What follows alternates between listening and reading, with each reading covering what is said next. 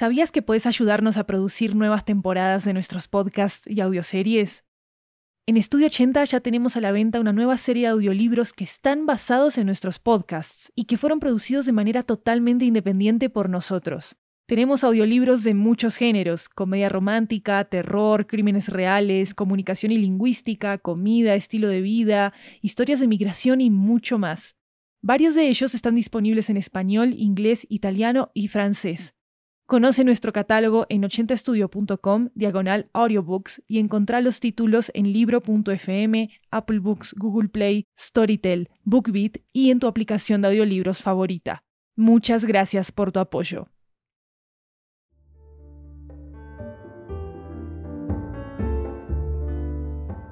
Hi there, I'm Luis Lopez, one of the producers at Studio 80 and host of today's recommendation.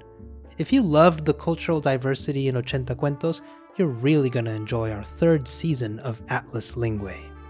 Atlas Linguae is a show that's all about language, culture, and communication.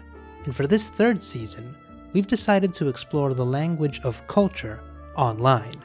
We'll talk to all kinds of multicultural content creators to learn what they've done to build platforms that represent their identity.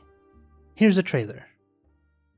Hello there, I'm Luis Lopez, host of Atlas Linguae, and for this next season, we here at Studio Ochenta decided not just to turn on our mics, but our cameras as well.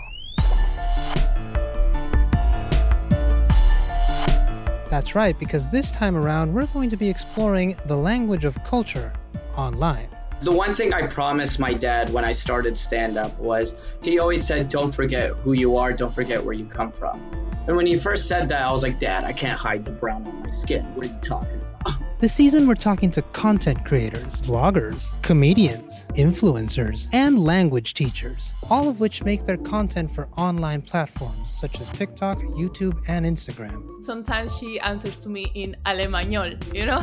So she's like, Mami, kannst du la tortilla geben? We're going to be learning about the obstacles they've had to overcome. They were like, do you know how to edit? I was like, yeah, I know how to do all of that. Yo no sabía hacer nada de esa mierda. But tú sabes, like, I'm Dominican, so we got to, you know, get in where we fit in. And about how they found what made them stand out. It was like I was fighting some sort of huge cultural generational monster like with like my little wooden sword and shield you know? And then i have to explain to people it's like oh i'm actually brazilian you know and they go like oh brazilian? Really? You know because they are they, they are always expecting someone that looks like neymar. Atlas lingüe is a production of studio ochenta and can be found wherever you get your podcasts. New episodes of atlas linguae air every other monday starting july 3rd Follow us on Twitter and Instagram at Ochenta Podcasts and on TikTok at Studio Ochenta. And now, of course, for the first time, you can also watch our full interviews on our brand new YouTube channel at Ochenta Podcasts. Thanks for watching and listening. See you later.